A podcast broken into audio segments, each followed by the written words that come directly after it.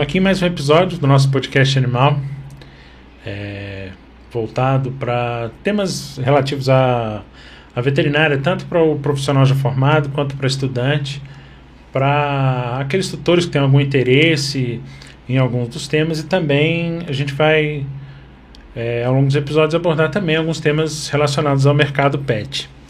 Nesse episódio serão mostrados alguns recursos visuais que caso queira conferi-los, você pode acessar o link que vai estar na descrição do nosso episódio no YouTube. Hoje a gente está aqui com a doutora Aline Ramos, é, ultrassonografista. Né? Vou deixar ela se apresentar. então, boa tarde. Meu nome é Aline, eu sou médica veterinária. A gente se conheceu aí na UNB, né? Tem, Tem alguns tempinho. bons anos. E fico muito contente e agradecida com esse convite, poder falar dessa área que quando a gente se formou nem era tão, tão desenvolvida, né? E, e hoje a gente tem um grande avanço aí no uso da ultrassonografia dentro da rotina tanto clínica como cirúrgica de um hospital veterinário. E como é que foi que você resolveu trabalhar com ultrassom? então, é, eu sempre gostei de coisas bem objetivas. Não gostava de cirurgia, mas é, é engraçado que a gente entra para veterinária pensando sempre, né? Ah, eu vou fazer clínica, eu vou fazer cirurgia e, e pronto. E na verdade a gente tem diversas áreas de atuação, né, doutor? É, e a gente vai descobrindo isso ao longo. Bom, a grande culpada disso, quem é da UNB conhece, doutora Cristine Martins, ela foi, na minha época, ela foi minha professora de diagnóstico por imagem e clínica de pequenos. Eu acho que isso fez uma diferença gigantesca, porque eu não tive uma professora que me ensinava a fazer imagem, né? Que me ensinava a fazer o diagnóstico por imagem. A, a Cris, né? Ela acabava sempre correlacionando a, imagem com a clínica, né? Então, tentando entender o que estava acontecendo, qual era a fisio, fisiopatologia é, dessa doença. Eu acho que hoje eu ajo da mesma forma, faço os meus diagnósticos da mesma forma. Literalmente, é, quando eu vou fazer um atendimento, eu faço um, um questionário para o tutor ou para o clínico que está junto Uh, pergunto sobre exames mais recentes, peço para vê-los, porque eu acho que faz uma grande diferença. Eu também dou, dou cursos na área né, de ultrassonografia e posso falar para você uma frase que eu falo para os meus alunos. Eu não sou fazedora de imagem. É, a gente está aqui para trabalhar em prol do nosso paciente e correlacionar a imagem com a clínica é muito importante para ter um diagnóstico assertivo e de sucesso. Uhum. E como é que foi até chegar onde você está? E aí, o tempo que levou pois é, preparação, a, é um investimento. Né? É, e aí eu virei monitora, monitora de clínica, monitora, e aí formei, apaixonada já em ultrassom. E logo depois comecei a fazer a minha especialização. Então, é, existe uma diferença, né? A gente não tem o título de especialista, é, porque não existe um colégio brasileiro de ultrassonografia, mas existe o Colégio Brasileiro de Radiologia, que inclui a ultrassonografia. Se eu não me engano, no ano passado teve a primeira prova do colégio. É, então é uma realidade, né? Mas a gente não vai ter a especialização é, específica para a ultrassonografia, e sim para é, radiologia, que inclui as duas uhum. especialidades, e tomografia e ressonância também, o diagnóstico por imagem como um todo. Ah, então, cursos e cursos e artigos e artigos, e a especialização foi muito importante. Eu tive como orientadora da minha especialização é, o que a gente brinca e fala que é a mãe da ultrassonografia no Brasil, que foi a Cibele Carvalho. Então, tenho muito orgulho disso, né? Ela é uma mãezona, literalmente. E muito do que eu sei eu aprendi em estágio, artigo, curso. E posso ser sincera, até hoje trabalho, chego no final do dia e falo: aquele caso é desafiador, eu preciso entender o que aconteceu e vou procurar algum artigo, é, algum livro, algum curso que possa tentar ajudar a caminhar e descobrir, correlacionar o que, que é que está acontecendo. É Mas é, é estudo diário. constante, né? É diário. Como em qualquer área da nossa profissão, né? Uhum. É, e assim, a gente, assim, eu lembro assim, época, pelo menos assim, época de faculdade e tudo, a gente tinha ultrassom basicamente como ultrassom abdominal, Sim. né?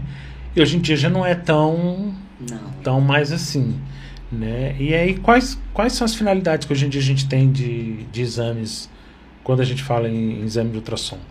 Porque assim, a gente consegue fazer gestação, é, basicamente é uma reprodutora é o que mais se pede, ou eu tô errado. Uhum. E, mas hoje em dia eu sei que você já consegue fazer olho, crânio, um monte de coisa. Pois é. E eu queria que você falasse um pouquinho sobre essa, essa questão, porque essa mudança que teve também de visão do próprio veterinário quando solicita o exame, né? É isso que eu acho muito importante de ter uma conscientização realmente de qual é a abordagem que a gente consegue hoje é, atingir com a ultrassonografia. E aí é óbvio, eu vou vender o meu peixe, né? Claro, não vou, ser, não vou, não vou fazer isso, né? Imagina. Então, hoje a, a ultrassonografia a gente tem um, um amplo espectro de uso. É, o abdominal para órgão reprodutivo hoje é, é uma parte bem básica, né? Nossa, eu falar para você, gestacional, ao longo de um mês eu faço em torno de cinco gestacionais. Então hoje é, eu percebo que eu sou mais demandada em outras áreas da ultrassonografia.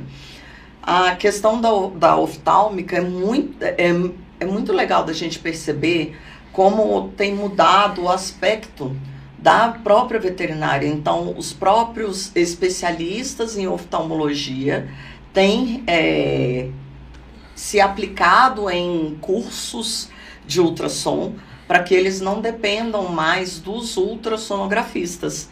Então, se um gestacional eu faço cinco por mês, oftálmico eu faço dois, eu faço bem pouco, mas Uhum. não quer dizer que não seja útil. Muito pelo contrário. É, a verdade é que os oftalmos eles estão Hum. adquirindo os, os aparelhos de ultrassom para fazer em suas próprias clínicas. E isso é muito legal também Sim. né? Não é, não é, não invalida, né, o, o uso da ultrassonografia. E dentro do olho a gente consegue ver muitas alterações, muitas vezes, por exemplo, quando a gente tem uma opacidade de catarata que não deixa com que o oftalmo veja o fundo de olho, vai ser através da ultrassonografia que a gente vai ver o fundo de olho. Então, ah, esse paciente ele perdeu a acuidade visual.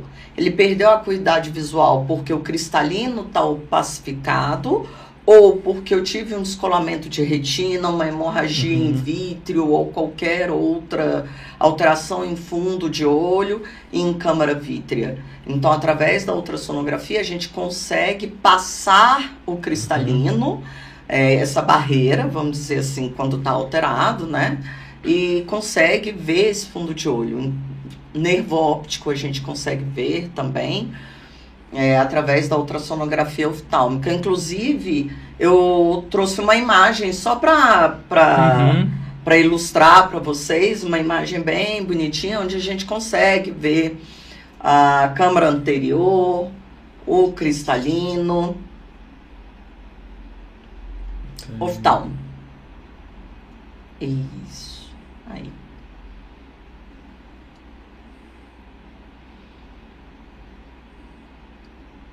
É, eu acho que é uma imagem. Então, ah, eu trouxe aqui uma imagem de oftalmo só como ilustração para vocês. Esse é um olho esquerdo, tá? É, e aí, olha como que a gente consegue observar exatamente o cristalino, que é essa essa lente, né? né? Exatamente. Gente consegue observar o fundo de olho bem normal. A gente tem um pouco de, de eco puntiforme aqui embaixo, onde pode ser uma reação inflamatória, mas pode ser uma discreta hemorragia também.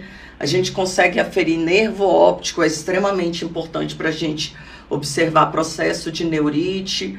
É, a gente consegue observar papila, tá? A papila do nervo óptico e aí dizer, por exemplo, se ela está em escavação ou edemaciada, isso também é indício de algumas outras doenças, é, como uhum. por exemplo o glaucoma pode ocorrer, tá? Alteração na papila.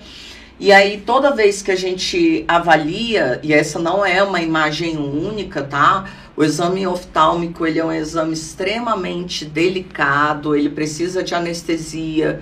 É, se esse paciente tem uma lesão em córnea, você não pode fazer o exame. É, primeiro, em função de dor, porque córnea é extremamente nervada, e segundo, em função de piorar essa lesão que já existe na córnea por fricção, né, do, do transdutor na córnea, porque você coloca o transdutor... É direto na córnea? É direto na córnea. É, existem alguns profissionais que fazem por cima da pálpebra. No ser humano é muito fácil fazer por cima da é. pálpebra porque a gente não tem pelo, mas os cães e gatos têm. Então, para a gente ter uma imagem límpida como essa, a gente precisa fazer literalmente. Faz é, com ele anestesiado? Sim, aí a gente sempre é, faz a anestesia uns três minutos antes. Não pode ser anestesia geral, eu sei que vocês devem estar pensando aí nisso, né? Ah, vai fazer anestesia geral. Complica. Exatamente, doutor. Se a gente tirar o plano né, de consciência desse paciente, o olho rotaciona e você não consegue fazer o exame. Então a gente pinga um anestésico é, oftálmico, literalmente, e ele anestesia a córnea. Ele é um exame delicado porque demanda paciência, principalmente do tutor e do paciente. Porque o paciente mexe, fica angustiado. Você imagina, você tá seu tutor tá te segurando uhum. e tá vindo um algo para encostar no seu olho. Então o, o reflexo. Eu né? faço eu faço ideia porque eu sem querer passei a chave do carro na minha córnea. Imagina o quanto doeu. Então foi pelo menos uma semana sem quase conseguir abrir o olho. Então eu imagino tanto que deve ser é incômodo, incômodo. é incômodo, mas é um é, com a anestesia feita Sim. de forma correta é, não é dolorido, não uhum. dói e não se torna incômodo. Eu acho que o, a grande questão é o reflexo do, de ver algo se aproximando do olho uhum. e você se afastar. Fora isso, é um exame que exige muito do ultrassonografista. A gente não faz, não é só essa imagem, tá, gente? É, eu geralmente faço 2, 4, 6, 8 a 10 imagens Para ter uma noção olho. tridimensional. Exatamente. Então, todo o exame oftálmico, ele tem códigos... É, específicos. Na, isso, específicos que os oftalmologistas precisam para entender aquela imagem. Ela é fundo é, é, fundo superior, é fundo inferior, né? Uhum. Então a gente consegue avaliar a câmara anterior, cristalinos, corpos ciliares, câmara vítrea, toda a, a retina inserção de retina e também nervo óptico. É bem, bem útil, né? Muito, muito útil. Muito útil mesmo. E, e é isso que eu falo, assim, muito do que a gente não está fazendo mais não é porque o ultrassonografista ou porque o exame não funciona, mas é porque os oftalmologistas é, acaba estão... O, o, os oftalmologistas estão se especializando mais, mais... em... Mas, em, em é, oftalmo mesmo, porque aí ele mesmo faz o exame, ele consegue. Exatamente. Interessante. E aí a gente tem outras aplicações também da uhum. ultrassonografia. E aí eu estava falando sobre o que, que eu sou mais demandada hoje. É, hoje eu existe, eu não sei se, eu, se, eu, se, vocês sabem disso, mas eu já comentei com, com o doutor. Hoje existe prótese de ureter, é, que se chama bypass renal, onde a gente faz um uma cirurgia guiada pelo ultrassom. Olha a responsabilidade que é. Aqui em Brasília, quem faz microcirurgia é a doutora Paula, né? Isso, doutora Paula, maravilhosa. Ainda vou. Tô... Isso, e ela. E aí a gente acaba guiando por ultrassom o posicionamento desse catéter, né, dessa prótese de ureter dentro do rim. Então eu trouxe esse vídeo aqui para vocês verem. Essa é uma técnica muito nova e totalmente guiada por ultrassom. Doutora Paula, agradeço aí a confiança de estar sempre presente nas cirurgias. Então, é, esse meu transdutor é um transdutor de altíssima frequência. Vocês podem ver o catéter entrando dentro, dentro do rim. Tá? Aquela linhazinha então, que todo, passou ali. É, ó, Olha lá, o catéter entrando e a gente ele posicionando. É o quê? Um fio de cabelo. Ele é, na, é, ele é um pouco mais espesso, na verdade. Mas a gente faz o teste para ver se está na pelve. Uhum. Olha que lindo. Então ele entra na pelve. Ele entra na pelve.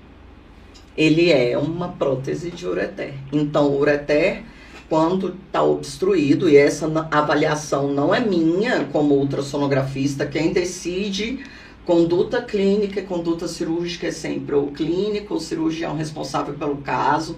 Fiquem ligados nisso que a gente é, pode. O, é meio complicado, a gente pode. O ultrassom ele é mais um apoio diagnóstico, né? Isso, isso. E aí eu venho trazendo para vocês que antigamente a gente hum. tinha isso, né? Um apoio diagnóstico. E hoje a gente é uma ferramenta usada no transcirúrgico. Eu vou trazer para vocês agora é, um teste de 30 dias desse mesmo bypass que a gente realizou nesse sábado agora. Então, o vídeo vai rodar e a gente tem o rim, o catéter tá aqui e a gente vai fazer o teste. É, o bypass ele precisa de uma frequência de lavagem, tá? E olha aí, é um líquido específico, não é soro fisiológico, não é ringer lactato. É um líquido específico que é vendido junto com o kit de bypass. É, e ele é antisséptico, como se fosse, falando aí para quem está nos assistindo e não é tão técnico, é, ele é como se fosse um metiolate no machucado. Entendi. Um antisséptico. Uhum. E aí, o que eu venho trazer para vocês é que Olha como a medicina veterinária a gente está avançada nesses aspectos. É, antigamente, quando a gente tinha uma obstrução de ureter Tirava por cálculo, o que fazia, doutor? Tirava o rim. Tirava o rim. E hoje, muitas e muitas e muitas vezes, a gente vê realmente que o, o rim, de certa forma, está danificado, sim, mas que ele ainda tem função. É que você retirar o rim, você pode prejudicar ainda muito mais. Claro, que você acaba sobrecarregando o outro. Oi. E você imagina se o outro rim obstrui também. É, aí você fica sem os dois, não tem como não. Aí não tem como, né? Além disso, a gente pode é, os, abordar a ultrassonografia com. A gente foi do abdômen. A gente começou falando de oftalmo. de oftalmo. A gente foi lá em cima eu queria mostrar um pouquinho do urinário para vocês, exatamente para mostrar que a gente não tinha esse tipo de imagem até cinco anos atrás. Vamos lá rodar esse vídeo? Então, a gente vai ver esse vídeo agora. Esse transdutor, ele é um transdutor de altíssima resolução. Alça intestinal colon. E olha aqui, a gente não tinha esse tipo de imagem até alguns anos atrás. Então a gente nem conseguia ver ureter. Essas, a gente cons... Esses pontinhos Olha, são tá... os cálculos. Sim, esse, esse, tá ureter, esse cálculo que está aqui dentro, que é um pouco maior, a dimensão dele é de 0,12 centímetros. Da... É 1,2 milímetros. É bem pequenininho. Mas você vê que a gente tem uma definição de imagem muito grande e a possibilidade de entender o que, que é que está acontecendo e ajudar esse paciente, então, planejar a, tera a terapêutica dele. Uhum. Não, que a gente, que eu falo, não o ultrassonografista, o mas cirurgião. graças a Deus eu trabalho com excelentes clínicos, inclusive uhum. o doutor, onde a gente conversa, troca ideias. E hoje eu tenho a confiança aí de alguns clínicos que deixam eu opinar também, né? Então, essa é uma relação de confiança baseada numa imagem dessa. É, uma, uma, imagem de qualidade também auxilia horrores, né? Faz. Faz. E, é, e esse é um, é um aspecto legal de trazer, doutor, porque o crescimento da, da tecnologia, ela não está uhum. só num celular. Ela tá, né? A gente sabe que um aparelho de ultrassom, ele é praticamente um computador com uhum. um programa dentro que vai codificar, vamos dizer assim, codificar e decodificar uhum. é, essas ondas e a velocidade dessas ondas que são. É, pode cortar, porque eu esqueci o nome. que são emitidas, pronto. Essa quantidade. Então a gente sabe que esses aparelhos, né, eles estão. Uhum correlacionados com essa, esse crescimento de tecnologia também. Então, como eu falei, há cinco anos atrás, há três anos atrás, a gente não tinha esses transdutores de altíssima frequência que dão uhum. imagens como essa que a gente viu.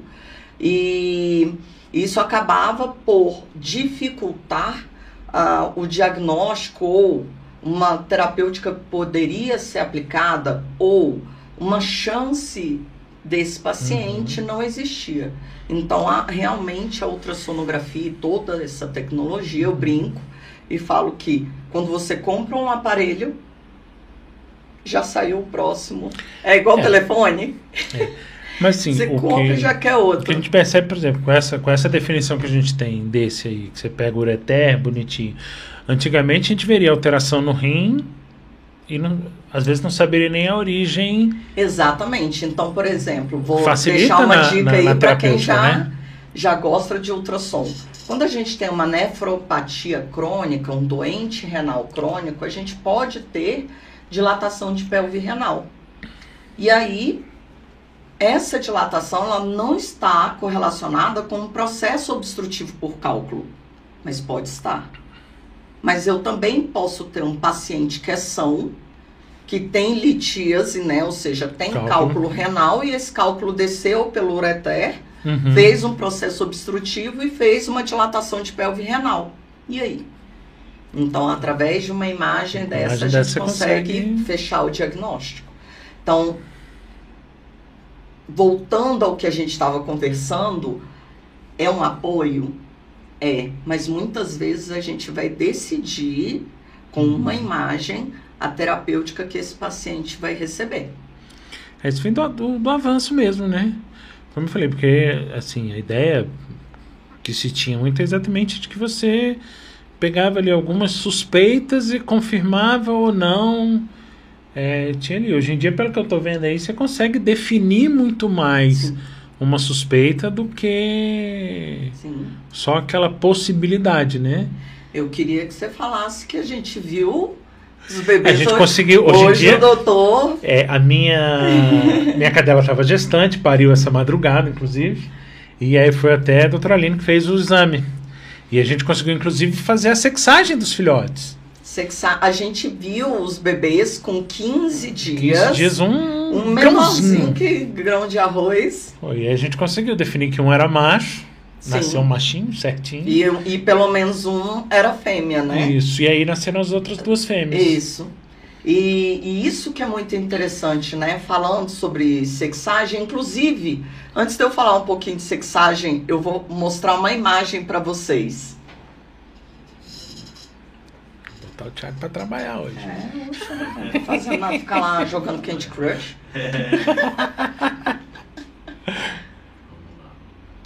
Aí agora é gestacional. gestacional. É a imagem? É, só a imagem. Essa imagem tá bem bonitinha. Eu acho que a imagem dela. Não, não é não. Não sei. Não sei se é. Não, é da Paris. Olha lá, a vulvinha. Dá pra ver certinho. Você consegue ver? Consigo. Aqui ainda mais. Se olhar, dá pra, se você preferir, pro nosso pé, dar um zoom aqui, ó, na hora que for. Não, mas eu acho que quadricula muito. É. Ou, ah, porque eu também não sei como tá aparecendo aí, né? Não, mas de qualquer forma, no, se não tiver dando pra enxergar muito bem, eu vou colocar ah, você vai, vai E aí você dali. põe só a minha voz no Isso. fundo, né? Ah, garoto. Então vamos, vamos lá, senhor. Então, olha essa imagem. Isso só é possível em função de transdutores de alta resolução, qualidade, aparelho bom, né? Então, ah, é, muito se questiona, é, doutor, ah, o preço de um exame de ultrassom, mas está tudo embutido, né? Uhum. Qualidade do aparelho, a qualificação do profissional, você conseguir fazer uma imagem dessa.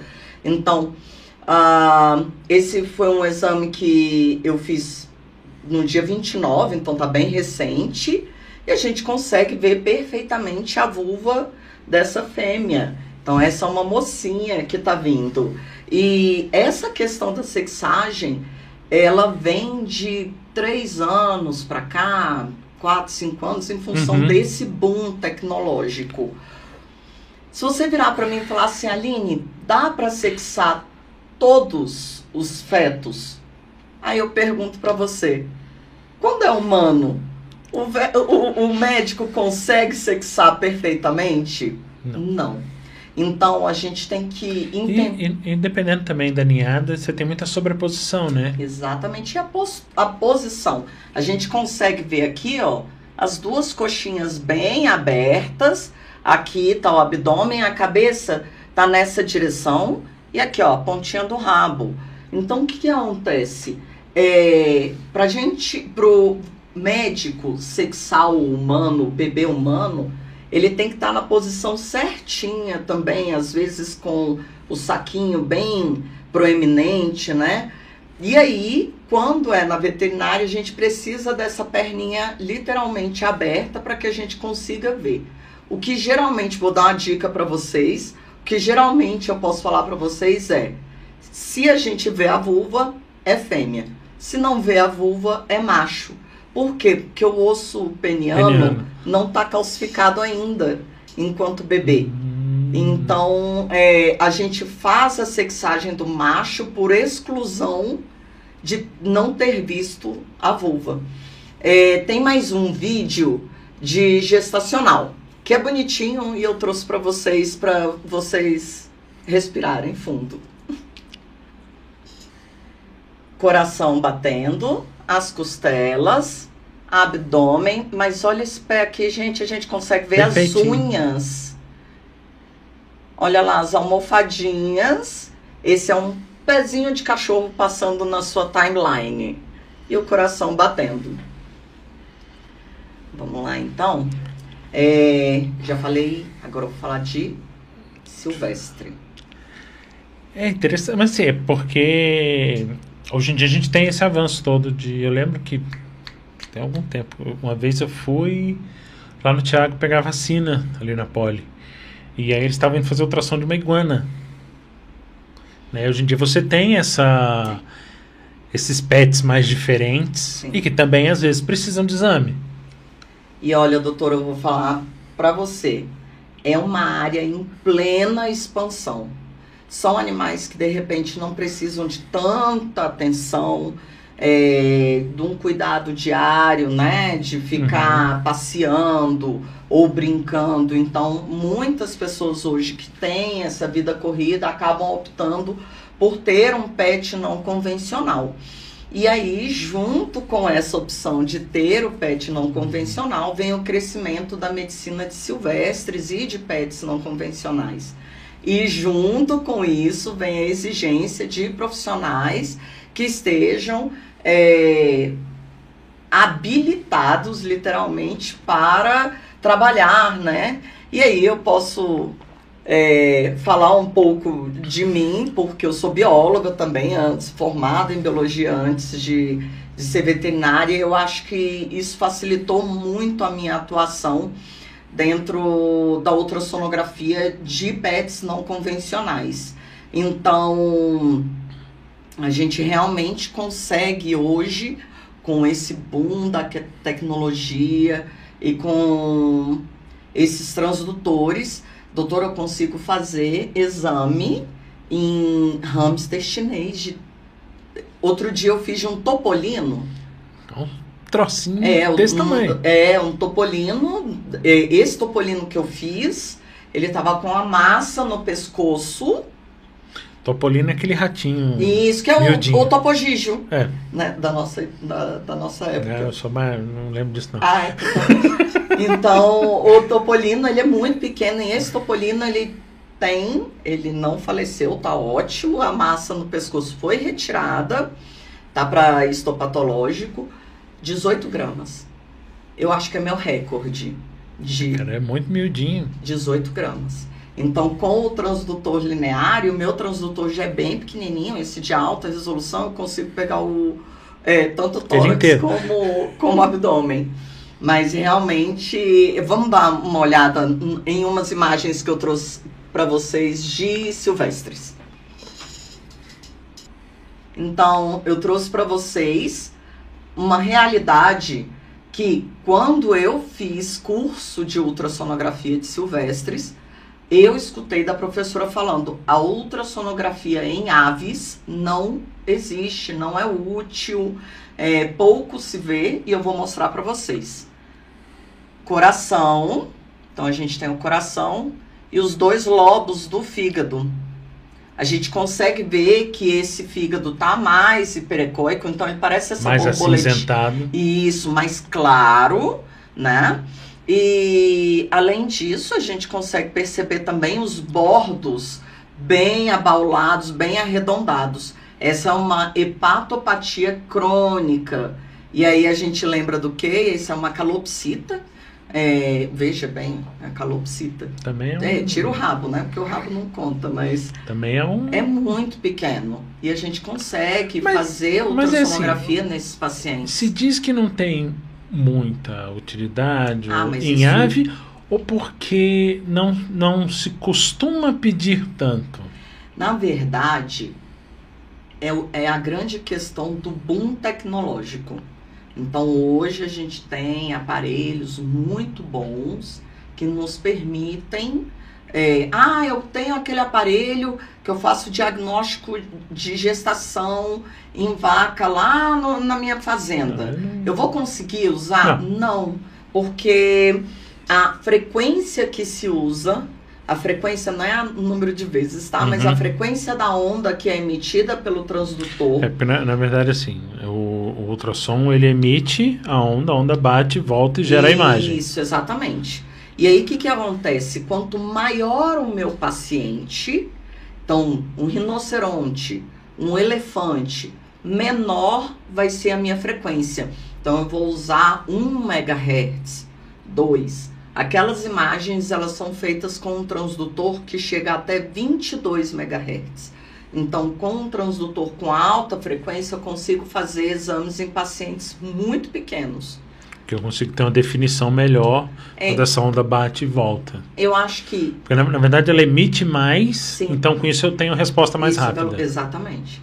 E aí o que eu falo, é, você me perguntou, ah, será, por que será que hoje é possível fazer um exame em aves? Porque existe uma melhora da qualidade da imagem e existe mais técnica. A gente sabe muito bem que quando a gente se formou, é, a, a fala era, não se vê adrenal, por exemplo, falando Uhum. num abdominal simples de cão ou gato. Não se vê adrenal se ela não estiver alterada. Mas por quê? Porque a técnica não era aprimorada, porque a imagem não era tão boa e não permitia ver. Hoje é obrigatório, você tem que ver Mas pâncreas, com esse, com, adrenal. esse, com esse crescimento também que a gente tem, não só da tecnologia também, mas com- das especializações, porque o Floriano teve aqui, você comentou a questão do Colégio Brasileiro de Radiologia, né? Uhum, Na Odonto ainda não tem, eles têm a associação, então por isso Uhum. que eles não têm especialista. uhum. Tá? Então, com esse crescimento dos colégios, das associações, você acaba também tendo uma é, especialização e uma Um avanço técnico. técnico de cada profissional. Então, com isso também você consegue com que eles tenham, eles busquem uma qualidade melhor no exame. E é por Né? isso que a especialização é tão importante, né? Que Porque investimento a- que você faz em você mesmo, né? a profundidade que você atinge é, em uma especialização jamais vai ser a que você recebeu na, em cinco anos né, de graduação. Nunca. Então é por isso que é muito importante realmente. É, eu tenho mais um, um vídeo para mostrar para vocês, ou a gente vai. Ah, não, é, tem. Tem mesmo, é que eu tô aqui. então, nesse vídeo, a gente consegue ver. É o transdutor de grande resolução. Pode dar play para mim, por favor? Isso daqui é um cisto ovariano em porquinha, numa porquinha da Índia. Um cisto ovariano hemorrágico, inclusive. É... Deixa só a imagem voltar. Olha como ele é complexo, trabeculado e como a gente tem nessa área central um pouco de celularidade aqui em cima também. Uhum. Os é, pontinhos, né? Isso. Então a gente consegue definir também isso é muito importante definir, avisar isso à clínica, que repassa essa informação ao cirurgião, ou se você tiver a possibilidade de falar direto com o cirurgião e avisar, olha, esse cisto ovariano direito ou esquerdo, ele está hemorrágico, então na hora que você for fazer a incisão, cuidado, pode romper, é, não é só líquido, tem sangue também, uhum. e isso é muito é, legal de você ver como o seu trabalho pode fazer diferença é, na vida de um, de um paciente. No caso desse animal muito pequeno, qualquer hemorragia pode Exatamente. ser letal. Exatamente. Nós estamos aqui. Exatamente. É, por exemplo, quando eu vejo líquido em, em cavidade celomática de aves, eu nunca tiro tudo. Porque qualquer líquido que você tira, aquele sistema ele está em equilíbrio. E pode descompensar. Você pode descompensar uma ave que você tira meio ml, é, o risco é altíssimo, né, de, de um choque hipovolêmico. Então, em função de uma celomite, por exemplo, porque quando você tira esse sistema desse equilíbrio, o sistema olha e fala, opa, preciso produzir mais líquido. Isso vai gerar uma hipovolemia nessa, uhum. nesse paciente. E isso a gente está falando, às vezes, de uma calopsita. É, pois pequena. é, eu faço agapornis, eu faço canário. Canário é. O que eu já fiz menorzinho de ave foi mandarim. Ele é um passeriforme mesmo. Isso, ele é um passeriforme. Cinza, é, assim. Ele é texto. Já criei isso. Nossa, é muito pequeno. É muito pequeno. E aí é o cuidado. É, eu sempre falo, ultrassonografistas que forem fazer ultrassonografista em, em, ultrassonografia em silvestre, principalmente em aves, façam treinamento de contenção não é igual cão e gato. A gente precisa entender que cão e gato tá num processo de domesticação. Há muito mais tempo. Há muito mais tempo, então eles toleram muito mais coisa. Um, uma vez conversando com, com o Thiago, do, do Luxinski, uhum. é, até perguntei para ele assim, né, se ele atenderia, por exemplo, lá no consultório. Né? E aí uma coisa que ele falou que eu concordo com ele é que às vezes é muito mais tranquilo, nesse caso, se tivesse você encaminhar para a clínica que tenha, por quê? Exatamente por conta disso, contenção, material, eles já têm todo o equipamento lá. Exato. E se você não tiver a contenção adequada desse animal, independente do que você for fazer, pode ser mais prejudicial do que favorável, né? Exato. E eu imagino num caso de um exame que você precise detalhes, Exatamente. isso tem que ser bem, bem feito, né? É, e, você tem que ter um feeling muito. A linha é muito tênue, André, de, de, de você olhar e falar assim: eu paro o exame agora porque esse paciente não está bem. Coloca no oxigênio, deixa descansar. Daqui a 15 minutos, eu, se eu não conseguir fazer as imagens que eu preciso uhum. para fechar esse diagnóstico, aí a gente volta devagar eu sempre digo que trabalhar com pets não convencionais é um exercício de paciência e feeling. Você virar e falar, para, não tá bom, vamos arrumar. E, e eu acho que isso está tão legal já com a equipe que eu trabalho, que eu faço exame em coelho solto solto, assim. Ele, é, a gente vai, faz todo tipo de contenção, às vezes solto, quando eles são bem tranquilos, ou às vezes com uma pessoa contendo apenas. Eu tenho algumas técnicas de, de contenção. Coelho é um bichinho que estressa fácil, né? É uma presa, né? Isso é outra coisa que a gente precisa entender. Quem é presa e quem é predador. E qual é o comportamento que ele vai ter ao ser dominado, contido, É para fazer um exame. Exatamente quando a gente fala nesses pets não convencionais, você tem esse comportamento já pré-estabelecido que não foi mudado ainda. Exatamente, por causa do processo de domesticação. E é por isso que um coelho não se segura pela orelha, não se segura esticando, igual. que Gato. também tá errado, segurar gato dessa forma. Então, a gente precisa entender que, graças a Deus, a medicina veterinária está crescendo e está entendendo que não é a gente que domina o bicho, a gente tem que respeitar essa relação e respeitar o, a- o comportamento de, de cada um. Eu tenho mais uma imagem de Silvestre para mostrar para vocês. Olha que imagem fantástica. Essa é a bexiga de um hamster russo, que é aquele menorzinho de Aquele todos, cinzazinho assim. bem pequenininho. Aque- Aquele é bom de morder Nossa, eu transdutor, já viu? tomei uma dentada no, aqui no, no dedo. Pois é. E aí, essa é a bexiga. Isso é ilho, alça intestinal aqui, ó. A gente consegue ver perfeitamente a estratificação de mucosa muscular e serosa. E esse é o útero da fêmea.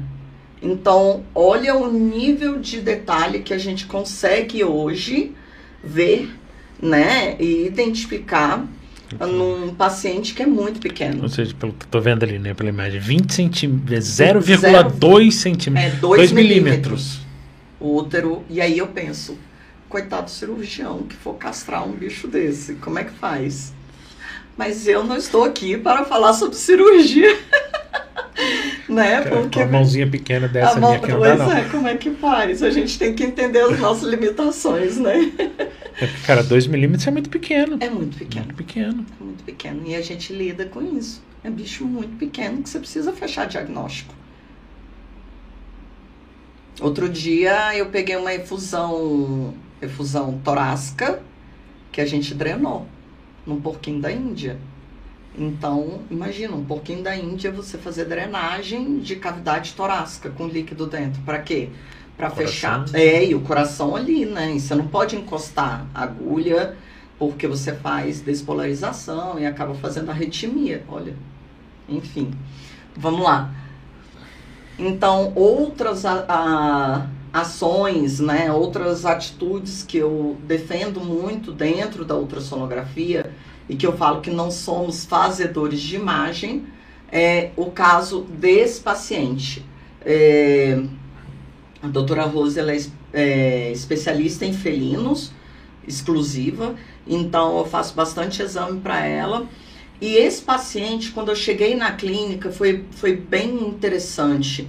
Eu cheguei na clínica, ele estava deitadinho dentro da caixinha, a caixinha semi-aberta, né? Tirou a tampa. E a gente conversando, e eu olhando para ela e achando a respiração dele muito estranha, muito forçada. E eu olhei para ela lá, porque ele tá prostrado, tá prostrado tem mais, de uma, tem mais ou menos uma semana. E aí eu acabei interrompendo-a e falando, doutora, já fez raio-x? Aí ela, ah, o raio-x vai vir daqui a duas horas. Aí eu olhei e falei assim, esse paciente não tem duas horas. Hernia diafragmática. Não, ele estava literalmente, então essa imagem, né, o que eu falo é isso. A gente tem que parar um pouco de pensar, é cavidade abdominal, eu não vou olhar nada que seja tórax ou qualquer coisa, mas é uma vida que está ali. Uhum. Você pode estar ajudando duas horas antes, nesse caso, por exemplo. Então, quando a gente faz uma abordagem do chifoide, a gente consegue pegar um pouco da cavidade torácica. E foi exatamente isso que eu fiz. Fígado, diafragma, então diafragma Tava íntegro, íntegro. tá? A gente, é, ruptura diafragmática, geralmente a gente fecha com raio-x, Uhum. a não ser que a gente tenha extravasamento de lobo, né, hepático para cavidade torácica, mas a gente consegue ver perfeitamente a cavidade torácica desse paciente, um gato jovem de um ano, felve positivo, para quem é aí veterinário já está entendendo, puro líquido, tá? Então, Nossa. líquido dentro, esse gatinho estava literalmente afogado em líquido, né? Lembrando que esse líquido é livre em cavidade torácica, não é edema pulmonar, que a gente está vendo aqui. Então, é, com isso como- você tem ali falta de. Você não consegue ter espaço para expansão do pulmão. Exatamente. Imagina, ele tá. Porque a, a pressão hidráulica desse líquido não deixa com que o pulmão, o ar que ele está inspirando, você imagina o esforço Para ele conseguir. é, para conseguir entrar um pouco de ar. Eu lembro uma gatinha que eu atendi no hospital onde eu trabalhei. Cara, sem brincadeira, acho que a gatinha também, jovem, a gente drenou quase 300 ml. Pois é. E aí é, eu consegui ver o, o linfonodo mediastinal dele, estava enorme, já era uma neoformação e realmente pela, é isso que eu falo. Muitas vezes o ultrassom ele vai ser apoio e complementar, muitas vezes ele vai fechar o diagnóstico como Uhum. dessa forma. Então, tô vendo um líquido torácico, é, uma massa em mediastino. A probabilidade disso ser um linfoma mediastinal Uhum. é muito grande. Então, geralmente o que se faz é coletar um pouco desse líquido, né? Ou realmente retirar mais para Uhum. tentar dar espaço para inflar o, o pulmão e mandar esse líquido para para Uhum. análise laboratorial para fechar diagnóstico, né? É muito importante que a É, gente teve teve feche. aquele gato também que eu encaminhei para você, o do, do cisto. Uhum. Que a gente depois acabou encaminhando para tomografia e fechamos que era um abscesso. Ah, hepático. verdade, verdade, é mesmo. Então ele tá super bem, por É? Tá. E a tutora feliz da vida, graças a Deus. pois é, então é isso que eu falo, a gente pode ajudar, né, com outros diagnósticos. É claro, foi feito o raio-x, foi porque é o exame de eleição para cavidade torácica, mas a gente pode ajudar. E esse raio-x ele já nem foi feito mais lá na doutora Rose. Uhum. Ele já foi para uma clínica de intensivismo para já receber tratamento de UTI, né, em função dessa quantidade de líquido e enfim. Então, Uhum. duas horas você respirando mal é, é, é- é o que eu falo assim. É, o que, que você pode fazer de diferente para ajudar? Uhum. Ah, Eu vejo como, como eu tinha comentado no começo, né, da cadela da minha sogra, que foi visualizado um tumor extremamente invasivo, já estava pegando ali é, por- porção do rim e tudo, e aí o ultrassonografista lá optou por tentar ver o tórax para ver como é que estava e viu que estava repleto de líquido já, sugerindo aí até às vezes uma possível metástase, alguma coisa. A gente precisaria de alguns exames a mais, mas foi ali também ajudou para poder direcionar o que, que ia ser feito. Exato. Acho que a gente fazer o bem e pensar que poderia ser o nosso e que a gente gostaria que alguém Sim. fizesse isso pela gente, por que, que a gente não pode fazer? Uhum. Tanto que é? quando, quando eu conversei com esse. Ele é de Anápolis, que ele falou: ó, o ultrassom a gente não consegue. Não, eu não, não consigo colocar para você no laudo que tem alteração no tórax. Mas eu visualizei a presença de líquido no tórax. Então, como ela tem esse tumor extremamente grande, pode ser que já tenha metástase, que Uhum. talvez precise de alguns exames a mais para poder. Mas mais para poder também dar um direcionamento, o que, é que a gente poderia fazer. Exatamente. Ah, muito Né? legal, né? Vamos ver o próximo, a próxima imagem? A ultrassonografia também ela é muito útil para o acompanhamento de evolução ou involução de, de, de alterações. Então aqui a gente tem uma imagem bem nítida, fígado, vesícula biliar. A gente vê um pouco de dilatação de ducto descendo, mas o que chama a atenção é essa estrutura, vamos dizer, né? Eu continuo. Pode, pode continuar. É? E o que chama essa atenção é essa estrutura que brilha e que faz sombra. Então a gente sabe. É essa imagem que faz tipo um cone escuro. Isso, exatamente. Então, o ultrassom, toda vez que a gente tem o, o som sendo emitido e a gente tem algo que está mineralizando ou já mineralizado, ele não deixa com que o som passe e faz essa sombra abaixo. E aí, literalmente, é um processo de concreção biliar.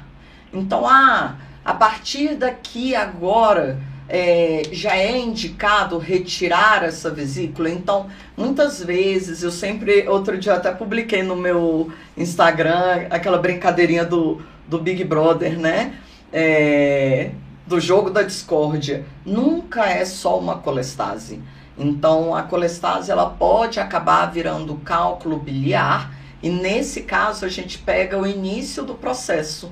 Então, o ideal é que se faça ultrassonografias seriadas, se for tentar entrar com medicação, é, essa parte terapêutica quem decide é o clínico, se vai retirar é o cirurgião, mas se optar por entrar com alguma medicação, eu indico na hora acompanhar bem de perto essa vesícula biliar. Então, uhum. a ultrassonografia ela serve para isso também. Observar como é a evolução ou involução dessa patologia que está acontecendo. O que a gente também não fazia isso antigamente, né? Uhum. Só diagnosticava e falava, ah, vou entrar com a medicação e vai dar certo. E a gente sabe que cada organismo responde de uma forma. É assim, eu, vejo, eu vejo hoje em dia, pelo menos que eu costumo indicar para os meus clientes, é que faça pelo menos uma série de exames anuais, inclusive ultrassom, para que eu tenha um padrão. Exato. Porque se eu tiver qualquer alteração, por mínima que, que seja, quando ele tiver alguma patologia, alguma enfermidade, eu precise solicitar o exame para ver eu tenho o padrão normal dele, uma alteração por mínimo que venha, eu sei assim, ó, bom, então agora aqui está na hora da gente Exatamente. intervir. Exatamente. Né? Então eu e acho que o ultrassom exame... é um exame que devia estar tá incluído nesse, nesse rol de exames anuais. De check-up. Sim. Exato. Então esse é, esse é um outro viés que eu trago para vocês também, que é extremamente importante. É, veterinários, tutores, estudantes é, eu falo que se os bichinhos pudessem falar, por favor, incluam em exame de rotina a ultrassonografia. Muitas e muitas e muitas e muitas vezes eu vou fazer um check-up básico, básico, e eu encontro um nódulo, eu encontro uma alteração mais séria, um cálculo, é, né, uma litíase em, em rim. Eu, vejo. Teve uma vez, contar esse caso é pitoresco, vamos dizer assim. Eu fui numa clínica e aí, ah, essa cadela vomita, essa cadela, cadela vomita, essa cadela vomita. Eu, ah, tá bom, né? Vômito, enfim, vamos lá fazer o exame. Fiz o exame, era uma pastor alemão, bem grande. E aí, tô lá fazendo o exame, um caroço de manga. Falei, hum, interessante, né? Um caroço de manga. Falei, quando foi o último exame de ultrassom? Ah, nunca fez. Aí ela, ah, então tá, né? Tipo assim, hum, interessante, fale mais a respeito. E aí fui fazendo, fui fazendo. É, doutor, o estômago dela estava tão dilatado em função do peso, porque não era um caroço de manga, eram cinco caroços de manga e aí a gente sabe que o estômago ele tem uma elasticidade e ele uhum. parece uma rede, né? Uhum. Então ele vem, esôfago, e ele faz curvatura menor e maior. E aí quando a gente tem algo pesado aqui, ele acaba dilatando. Então quando eu vi a imagem, eu falava, meu Deus, mas parece estar tá intestino muito caudal a imagem. Nossa, que estranho que está acontecendo. Pela estratificação da parede, eu falei, olha, é estômago Vamos para endoscopia. Olha a responsabilidade. Vamos para endoscopia. Eram cinco caroços de manga, grandes, daqueles grandões, mofados. Vamos lá. Há, há quanto tempo? Eu peguei uma vez que era um Como é caroço é de manga também no intestino, mas já tinha em torno de cinco meses, mais ou menos. Aquele trem devagarzinho. É, o que que acontece? Às vezes o estômago tá tão dilatado que a, o peristaltismo não consegue jogar ele é, para o piloro, né? Não vai descer, fica lá. E aí nessa a gente vê bolinha, osso, né? Então a gente tem que tomar uhum. bastante cuidado. Já outro caso, pug. é um cão pequeno. Né? Porque a gente pensa, ah, um pastor alemão, ok. Pug, caroço de manga também. Então você que é de Brasília, época de manga, por favor, cuidado com seus cães, hein? Caroço de sintomatologia zero, zero, nada. E um processo não obstrutivo e intestino por um caroço de manga. Eu peguei um shih tzu, filhotinho. de Agora é guerra. O Duque, não, o Duque tinha acho que dois, três meses. E aí o tutor foi dar a lixia pra ele e ele veio naquele desespero. Na hora que agarrou, pegou o caroço, pegou tudo. Aí você imagina. Mas a gente conseguiu por endoscopia tirar o caroço. Pois é. Mas Isso foi logo de imediato também. E isso é, é- é- eu, é- é- eu gostaria de trazer aqui um pouco que é a questão da responsabilidade da nossa especialidade da ultrassonografia. Quantas e quantas vezes você não virou para o ultrassonografista e falou: e aí? Eu abro ou não abro? Muitas. Eu tenho ou não tenho? Muitas. Eu medico ou faço cirurgia? Então, Até É. porque eu já, já peguei um caso que foi uma suspeita de intussuscepção. E aí a gente ficou naquela, é ou não é? Porque já vinha de algum tempo o animal com o quadro clínico. uhum, E aí a gente pensou, cara, abre ou não abre? E aí o tutor resolveu que não, ia- que não queria operar, ia esperar, não sei o quê. Uma semana depois ele defecou uma sacola plástica. olha só, meu Deus do céu. Então provavelmente aquela imagem poderia ser sugestivo, podia ser essa sacola já embrulhada num monte de coisa. Bololada, como diz. E aí deu uma imagem sugestiva. E a gente pensou naquela abre, não abre, abre, não abre. É, mas se abrisse ia achar a sacola. E essa sacola ia tirar também. É.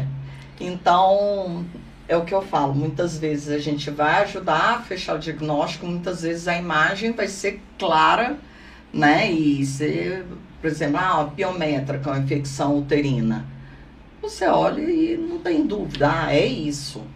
Né? Tem muitas vezes eu vejo, às vezes, conversando com colegas aí em grupos pelo Brasil e eu fico lendo, ah, mas eu falei que era mucometra e o cirurgião, quando abriu, era sangue dentro. Então, Mas tem como definir qual é o líquido? então Pela Ah, celularidade você consegue perceber. pela celularidade, você já tira se é uma mucometra ou se é, por exemplo, uma bio ou hemo. Mas tem algumas, é isso que eu falo assim, quando você é fazedor de imagem, essa Uhum. fra- esse- é feio, né? Mas quando você é fazedor de imagem, você não correlaciona com o exame de sangue, por exemplo. Você fez a imagem e falou, Uhum. doutor, tem líquido dentro do útero, tá com celularidade. Assim, aí, aí é hábito meu, né? Todas as vezes que eu te encaminhei, eu antes eu mando exame de sangue, exames anteriores. Lembra desse gatinho do Ah, eu te abscesso? mandei exame de sangue, te mandei. A o- gen- Eu, antes de fazer o exame, eu ainda falei, eu falei, ó, tá com cara, isso daqui tá com cara de abscesso. Eu, geralmente eu mando tudo exatamente porque eu sei que auxilia no que você Sim. vai ver ali. Sim. Eu brinco e Né, falo que dentro porque- da minha cabeça tem um fluxograma, assim. Porque vai- não é. Você pegar sem histórico é muito mais complicado se você tiver um histórico mais detalhado. Claro. Né, que vai. Acaba é, auxiliando você a me auxiliar. E Né? quando eu falo assim, ó, tá vomitando. Você fala, "Pô, mas não tem mais nenhuma dica. É complicado. Tem mais imagem aqui de abdominal, vamos lá.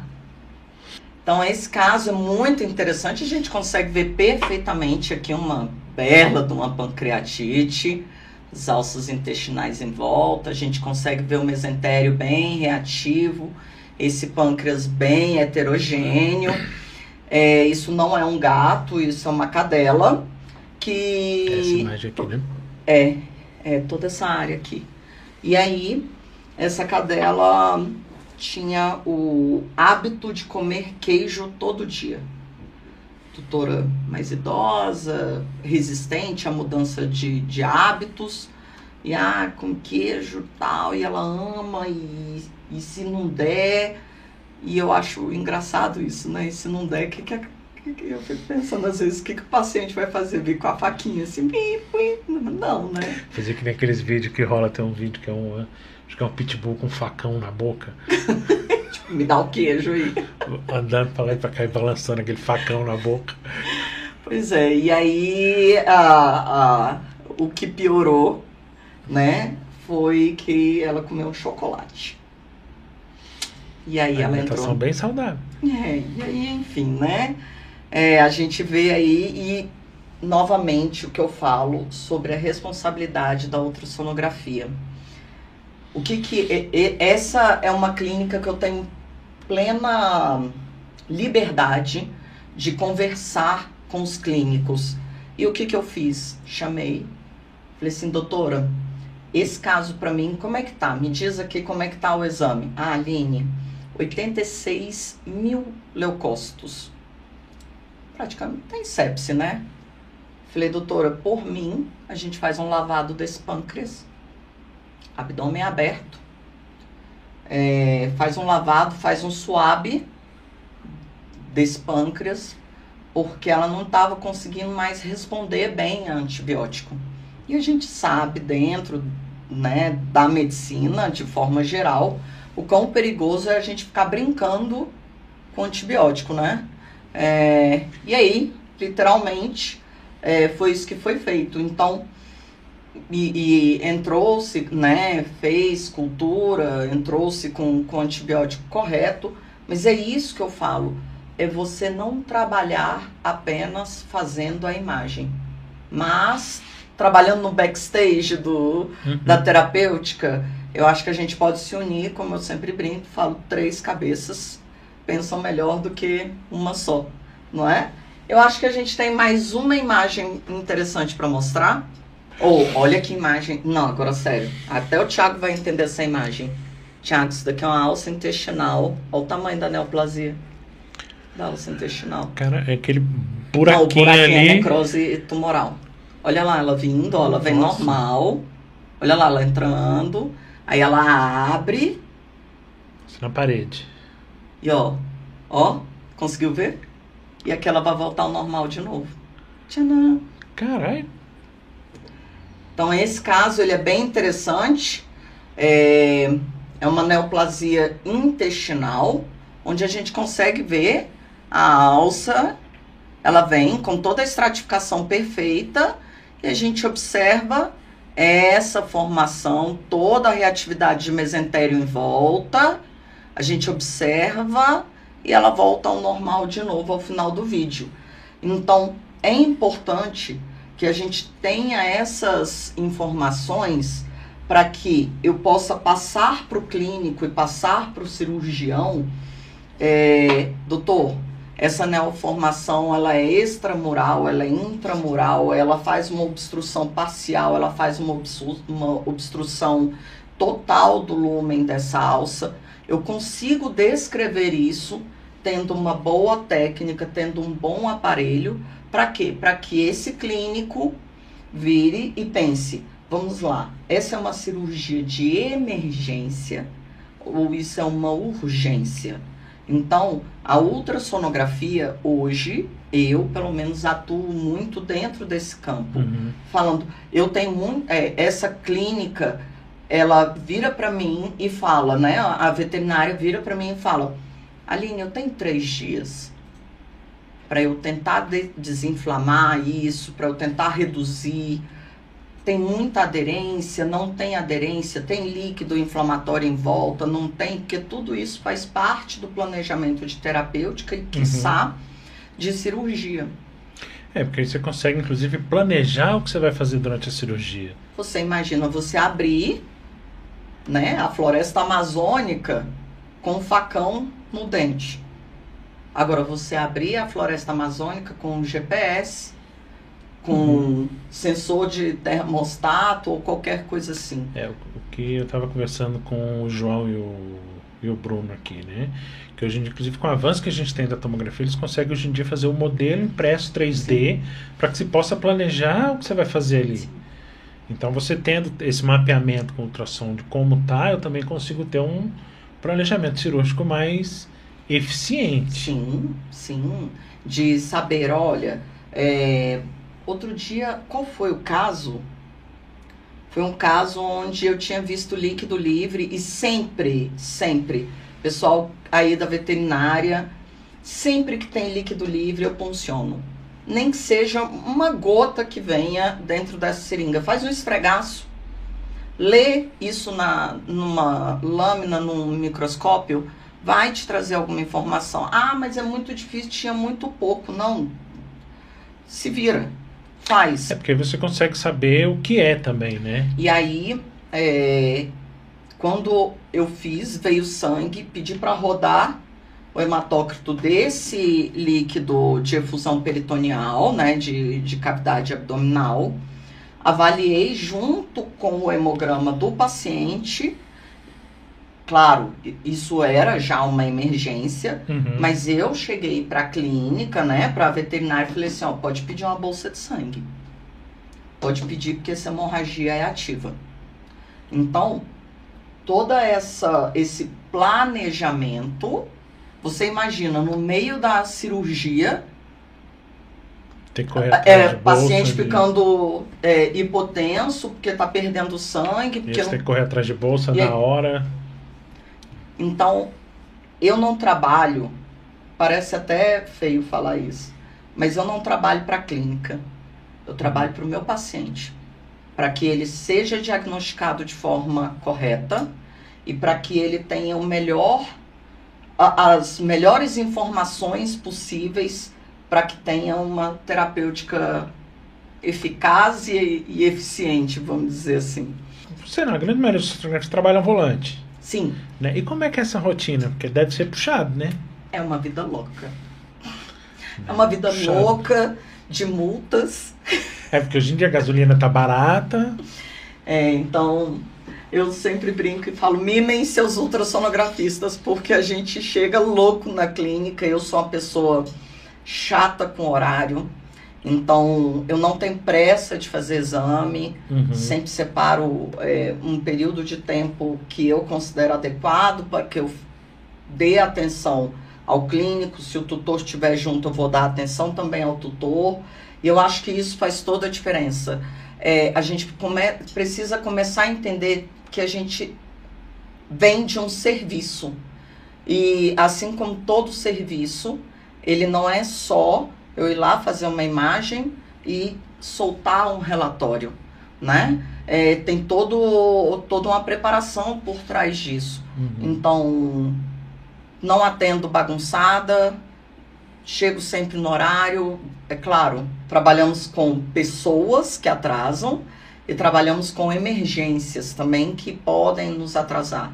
Mas eu tenho um cuidado cirúrgico com as clínicas que eu atendo, onde se eu estou atrasado, eu aviso antes. Então, por exemplo, eu já já tô vendo que meu horário está estourando, eu já mando mensagem para as próximas clínicas.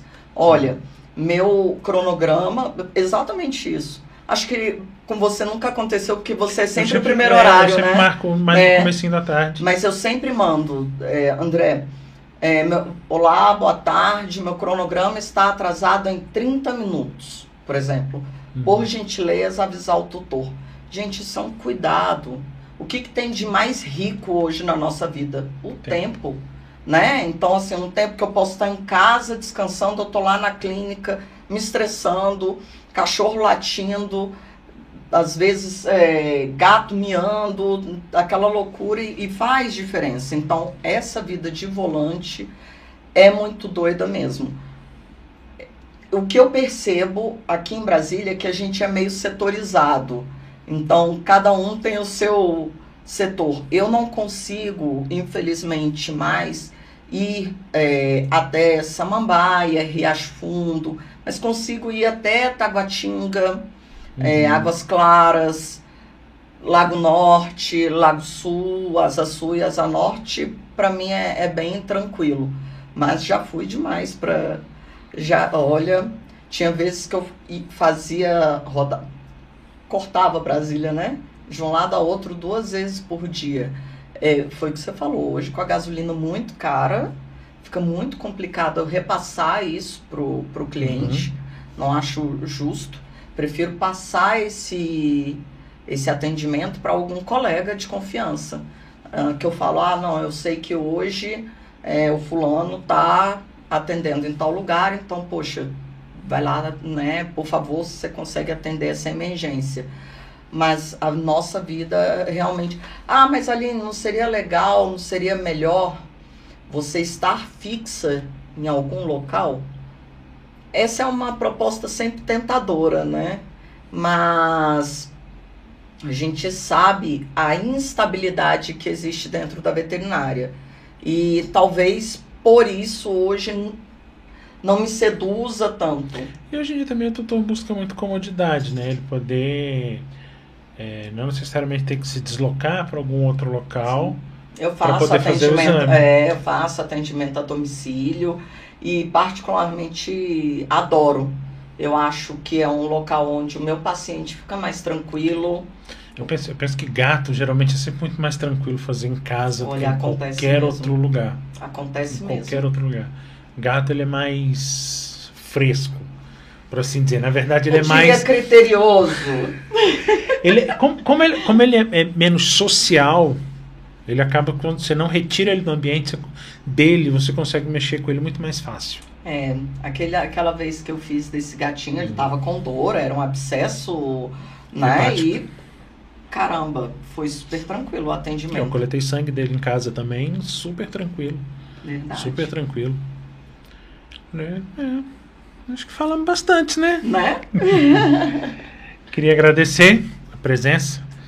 Se quiser passar suas redes sociais, ah, contatos. Joia. Sinta-se à vontade. Tá, joia. É, eu agradeço a presença de vocês até agora. A gente conversou bastante, eu espero que tenha sido proveitoso. Me deixo à disposição para tirar qualquer dúvida, qualquer questionamento. Vocês me acham no Instagram, sou eu que respondo o, o inbox do meu Instagram, tá? Então é imagepet.ussvet. Uh, essa imagenzinha aí do coração. E deixar para vocês também meu contato. Tem lá o link na bio do Instagram. É o meu WhatsApp profissional. Fiquem à vontade e tô aqui para o que vocês precisarem. Obrigada pela oportunidade de falar um pouquinho sobre o que eu amo fazer todos os dias.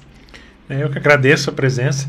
Acho que foi bastante esclarecedor. A gente conseguiu trazer bastante informação, foi mesmo. né? Com imagem, com tudo. Né? Gostaria de pedir que o pessoal que assistiu até agora se inscrever, compartilhar. É, a gente tem também Além daqui no canal do YouTube, a gente está também no Spotify. Então, quem quiser dá para ouvir também lá a hora que estiver no carro. Que não der para ficar assistindo, olhando, dá para ouvir no Spotify também e ajuda bastante.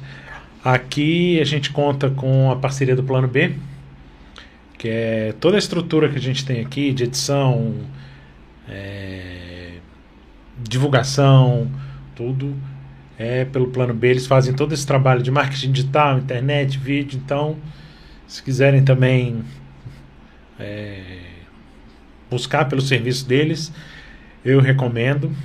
E é isso. Queria agradecer a presença da Aline e de todo mundo que esteve aí com a gente. Querido, e obrigada. até o próximo. Isso aí. Até o próximo. Tchau, tchau, gente. Obrigada.